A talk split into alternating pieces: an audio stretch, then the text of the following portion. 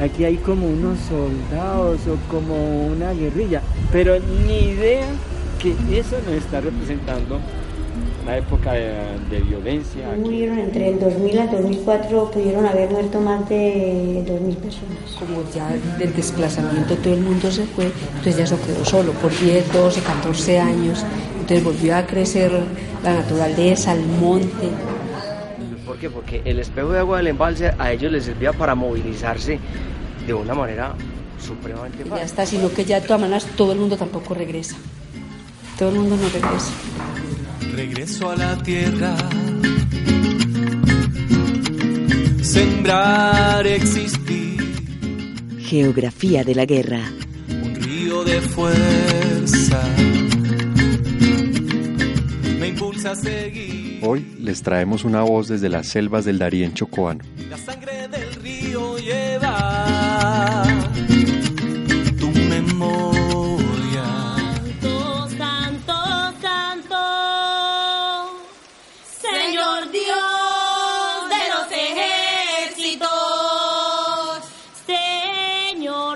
en los cielos y en la tierra. De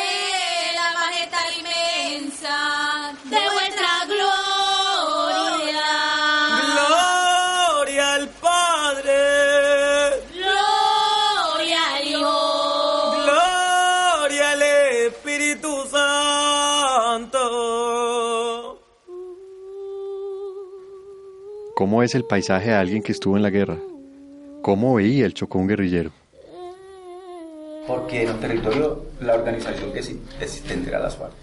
Y era la única organización que venía educando a los campesinos en el territorio, apoyándolos en el territorio.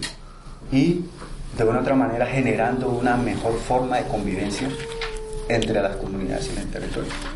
Pues fue la única opción que tuvimos, empuñar las armas. La historia que vamos a presentar tiene como protagonista a Freddy, quien perteneció a las filas del Frente 57 de las FARC en el Chocó colombiano. Eh, mi nombre es Patricio Ramos, soy un chocuano de sangre, soy excombatiente de las FARC, allá me llamaban Freddy Pino o Pinocho. Esta grabación fue realizada en el conversatorio Bosques Baleados, un evento convocado entre la Red de Pensamiento Latinoamericano CEPELA y Geografía de la Guerra.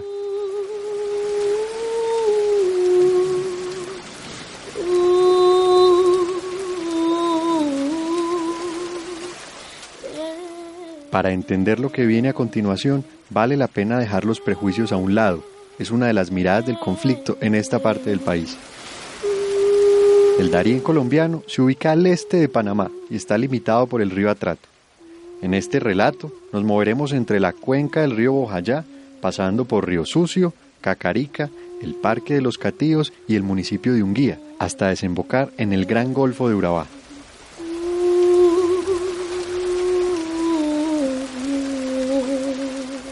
Bueno, el Chocó, pues como ustedes saben, está ubicado en la esquina noroccidental de, este país. Yo nací en el municipio de Undía, hacia el norte, pero me crié en el Bajo Atrato, en el municipio de Río La habilidad de los campesinos que se adaptaron a vivir a orillas del Atrato les permitió unas formas de vida casi anfibias o semiacuáticas, utilizando los ríos como autopistas que garantizaban la armonía con las demás especies sin comprometer los recursos naturales en el departamento del Chocó, mucha gente emigró hacia la selva, sobre la frontera con Panamá. Lo uno a, buscar un mejor vivir y rebuscarse la vida, y lo otro es estar tranquilo donde nadie nos molestara, como hicieron los indios cuando después de la colonización buscaron donde nadie nos volviera a molestar. Y desde el año 96 se empezó a, a planificar y a direccionar la operación Génesis hacia todo lo que era el, litoral pacífico Chocó. Y pues nosotros éramos una juventud, en este caso en el municipio de Río Sucio, que pues como todos aspirábamos a estudiar y salir adelante en algún momento, hijos de campesinos. Pero empezaron a llegar las amenazas y llegaron cosas puntuales, de que la política paramilitar iba a llegar y que la juventud en este caso en los territorios tenía tres opciones. Una, irse del territorio. Dos, convertirse en o ser miembro del paramilitarismo. O tres, lo esperaba el cementerio.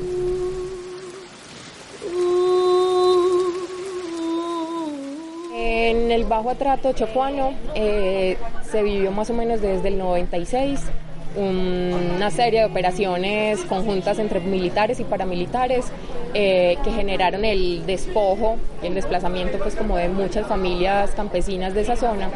Algunas decidieron resistir dentro del territorio. Ella es... Soy Andrea Trujillo, soy integrante de la red Cepela, eh, periodista de la Universidad de Antioquia y candidata a Magister en Medio Ambiente y Desarrollo de la Universidad Nacional.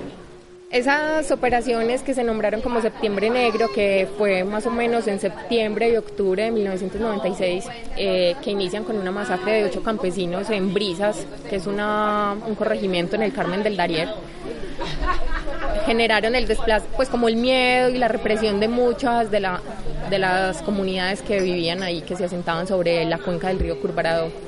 Posteriormente, en el 97, se da en febrero la operación Génesis en, en la cuenca del río Cacarica. Y ya específicamente eh, en la cuenca del Curvarado pasa algo y es que muchos de los campesinos no, deciden no, no irse del territorio, resistir dentro del territorio. Y ellos cuentan pues como cómo el ejército bombardeaba los lugares donde estaban ellos. Entonces pues como una época muy complicada que, en la que sobrevivieron en las montañas.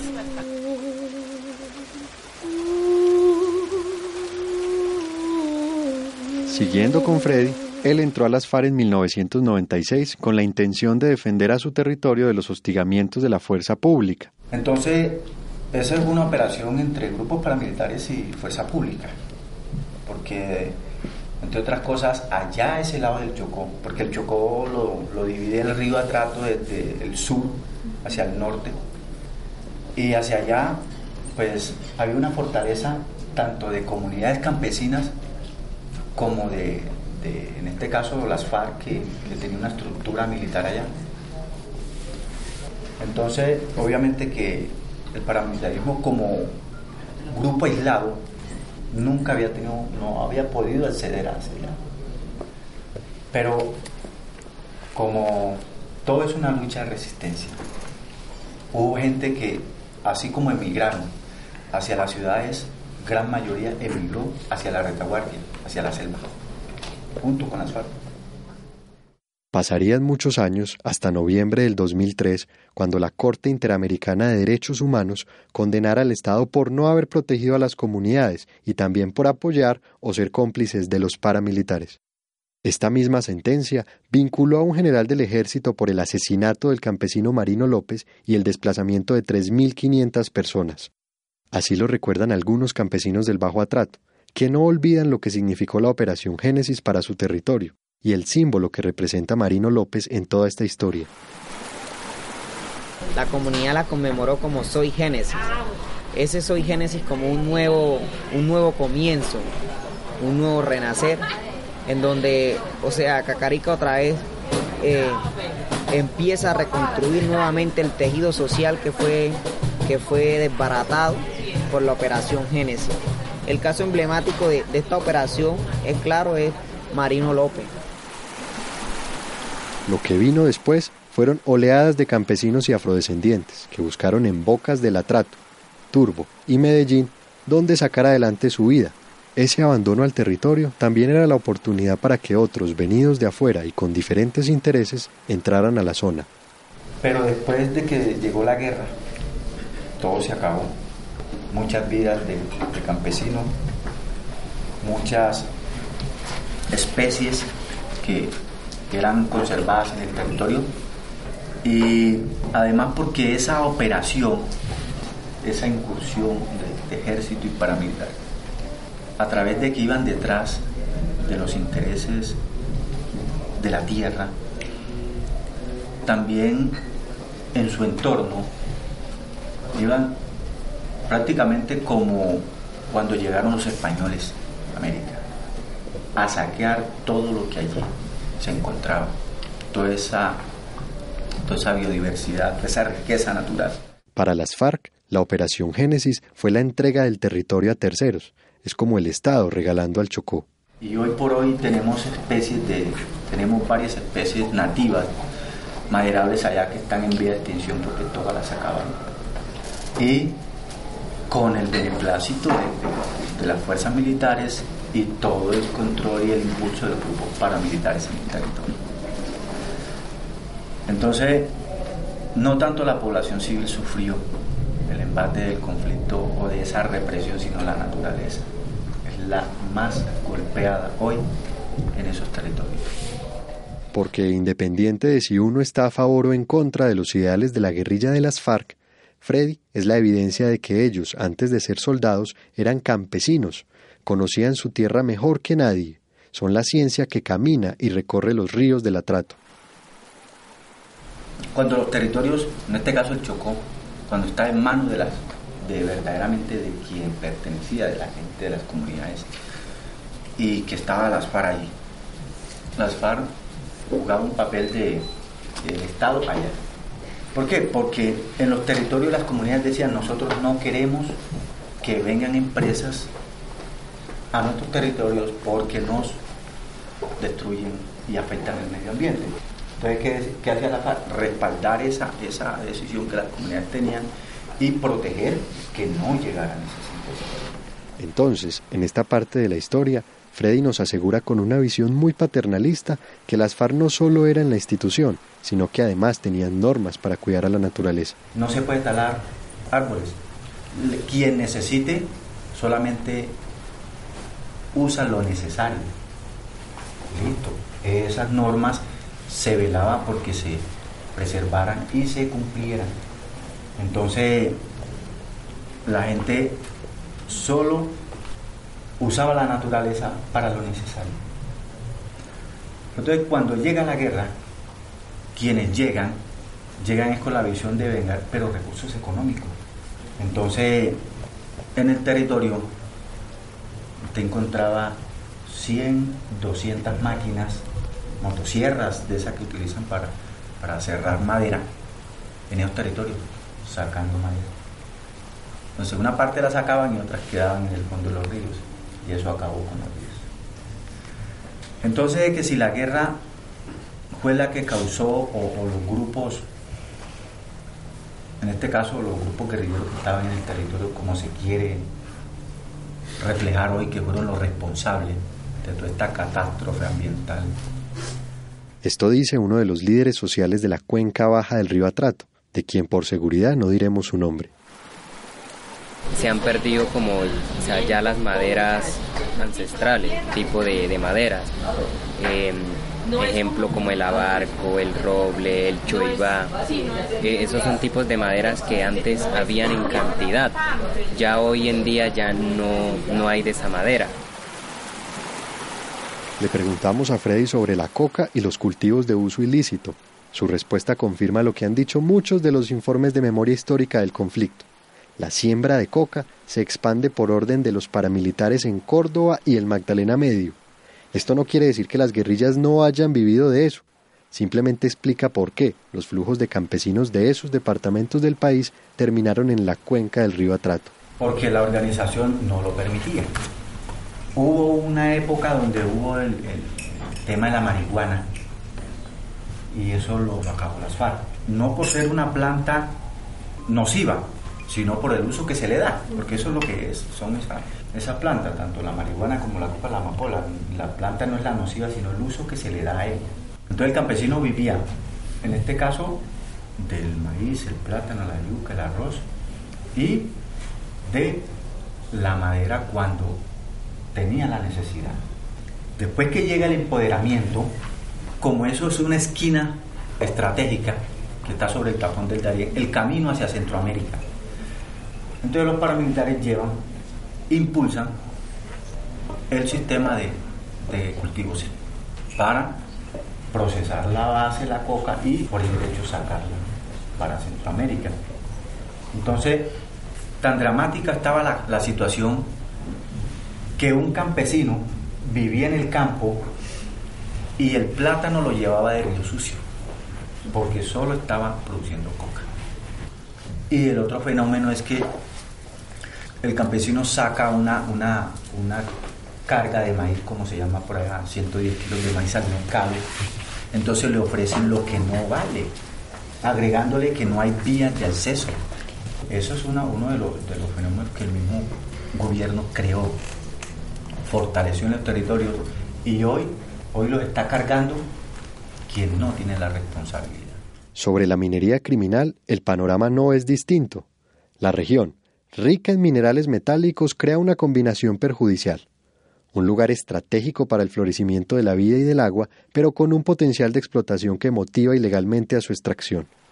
El gobierno, como para emparejar la cosa, está planteando de otorgar títulos a empresas, porque supuestamente ellos iban a adelantar trabajos en recuperación de lo que se ha perdido supuestamente causado por el campesino en el territorio y los grupos alzados, en este caso las FARC, que estaban en el territorio. Porque el campesino hacía, en este caso, la, el trabajo con la minería era con su batea.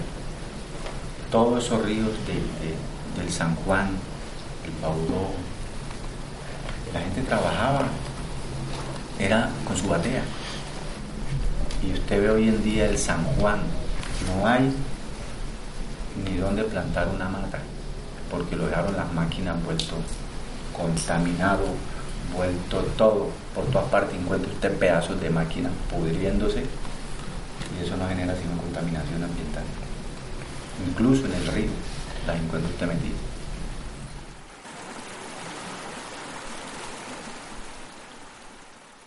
Freddy nos aterriza en un caso concreto, el Parque Nacional Natural de los Cativos, que fue declarado área protegida en 1973 y uno de los primeros lugares destinados a la conservación en Colombia. Allí la historia se repite. Su riqueza maderera fue tal vez su maldición. El parque sufrió intensos procesos de deforestación. En la construcción de ciudades como Sautatá sacaban a diario enormes extensiones de selva del Darién, por los ríos Cacarica o por la ciénaga de Tumaradó.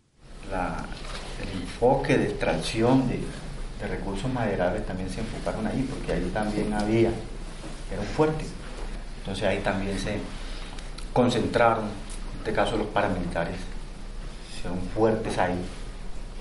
Además, el parque está entre los límites del municipio de Unguía y el municipio de Lucio en todas las afluentes del río Cacarica. Como estratégicamente la naturaleza ha sido una, una de las protectoras de todos aquellos que la habiten. Entonces ellos se, ubicaron ahí en ese parque para desde allí seguir desarrollando todas sus actividades operacionales en todo el territorio de Babatán y además para, para, impulsar el proceso de, explotación del parque. Entonces eso se generó un, obviamente se, se, convirtió en un, en un campo de, confrontaciones entre las FARC y los paramilitares para de una u otra manera sacarlos de ahí y cortarles su, su capacidad operacional desde ese territorio. La preservación entonces en el Parque de los Catíos ha sido vulnerada. Incluso, para la guerrilla, la percepción del cuidado de la naturaleza es mejor en el Parque del Darién, que viene siendo la equivalencia de nuestro parque, pero en Panamá. Como quien dice, en Colombia nos rajamos en el cuidado del Darién. El problema del que nos va a hablar Freddy es quizá una de las razones principales que hacen que hoy este parque nacional no pueda recibir a turistas. Los territorios están afectados por material sin explotar llámese explosivos o municiones, no solo de las FARC, no solo de los paramilitares, sino del mismo ejército, porque el ejército también minaba. Y en cada lugar donde se efectuaban esos bombardeos, también quedaba material sin explotar.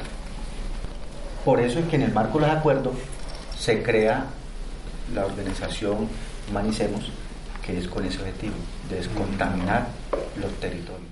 Este argumento es difícil de digerir. Finalmente, las FARC sembraron minas antipersonas. Después de del 2005, que llegamos a Cacarica nuevamente, nosotros expulsamos a todo el mundo del parque porque el parque estaba lleno de gente talando árboles. Y ya expulsamos a todo el mundo, incluso campesinos ya los sacamos. Y tuvimos un problema serio con las comunidades porque, porque precisamente planteaban lo mismo. Es que si yo no tengo de dónde, entonces la única salida es ir a cortar ese árbol. Freddy, como miles de campesinos, no necesitó estudiar biología para lograr conocer, comprender y cuidar la selva. Así fuera huyendo, durmiendo a orillas de ríos o resguardándose en árboles gigantes. La selva estaba ahí. Era el escenario de un conflicto que no distinguía de bandos. El bosque algunos días ayudaba, otros simplemente condenaba. La naturaleza fue todo, o ha sido todo para nosotros. Tanto para los que están en el territorio, tanto para los que viven en la ciudad, porque desde allá se produce la preservación de tanto del oxígeno, del buen ambiente, lo que llega a la ciudad. Que todo lo que llega a la ciudad también, una gran parte viene del campo. Y que en este caso todo el Chocó que pues hasta ahora ha sido un departamento que tiene una gran biodiversidad y todo. Pues uno ahí encuentra, no encuentra lo que uno encuentra acá en la ciudad, pero ahí encuentra uno más que eso, porque ahí encuentra uno vida. Vida como, como nunca otra.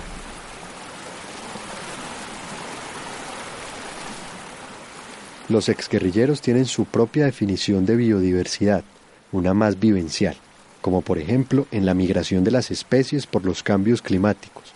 Ellos lo ven cuando el puma no sale donde antes lo hacía, o cuando los animales de las sierras no bajan hasta los lechos de los ríos. Todos visitan a uno, menos el tigre ni el león de melena. El tigre, pues el, el, el propio, ¿no? Porque lo que es el jaguar, el leopardo, el leopardo, todo eso sí, habitan en esas selvas, de hecho muy gordos porque comen mucho animal, hay mucha comida para ellos. Y todos los tipos de águilas, el águila arpía es una de las que está en vía de extinción, que de hecho en el Parque Nacional Darién, Panamá tiene una política de preservación de ellas que están en proceso de, de reproducción. El 26 de noviembre del 2016, y luego de un proceso de más de cuatro años, el Gobierno Nacional firmó con las FARC un acuerdo para la terminación del conflicto armado.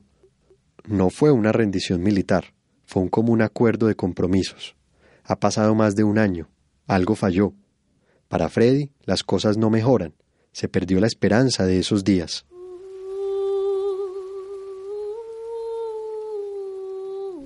En el término del papel han habido mucho, pero en la realidad del territorio no.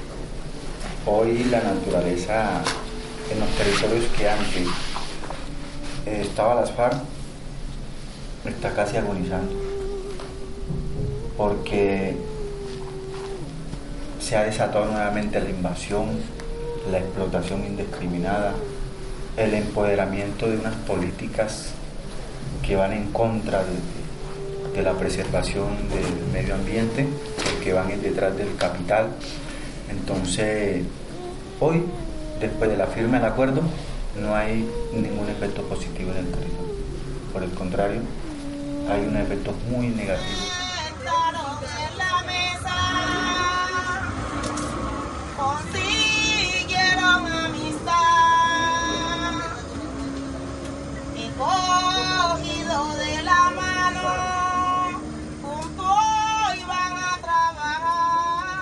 Estos naturalistas empíricos quieren idear estrategias que les permitan continuar en el territorio, que los beneficien económicamente y sobre todo quieren seguir aprovechando en armonía los recursos naturales del tapón del Darién.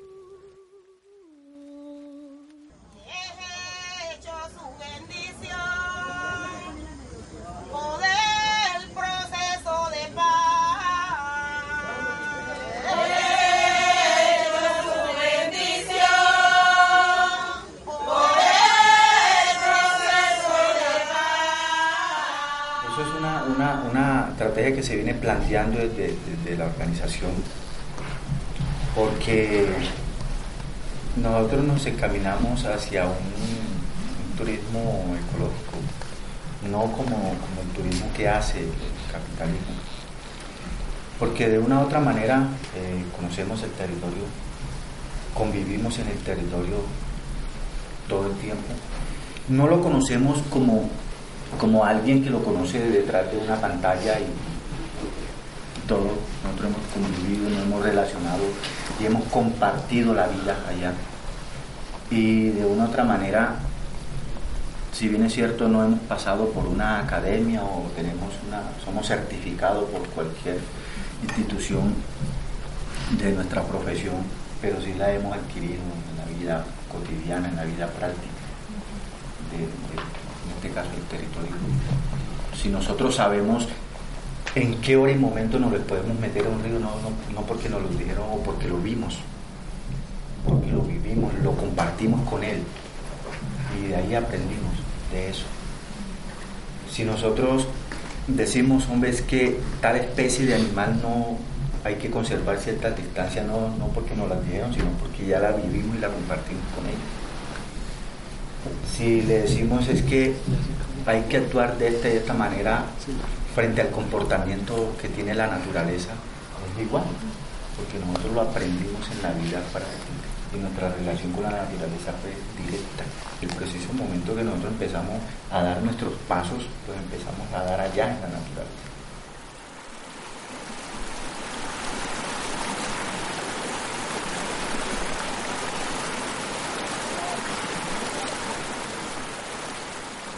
Este episodio busca mostrar la realidad vista con los ojos de un protagonista directo en el conflicto. No es una apología a ningún sector político, es más bien un testimonio vivo desde los bosques baleados del Chocó.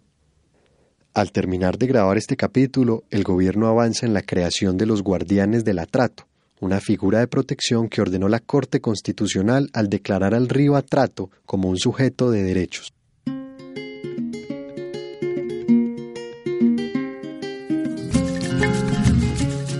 Geografía de la Guerra es un proyecto de divulgación que crea conversaciones entre las razones objetivas que motivaron el conflicto y la naturaleza. En la producción e investigación, Miguel Ángel Tavera. En la mezcla del diseño de sonido, Alejandra Lopera. Con el apoyo de Acústica, emisora web de la Universidad EAFIT.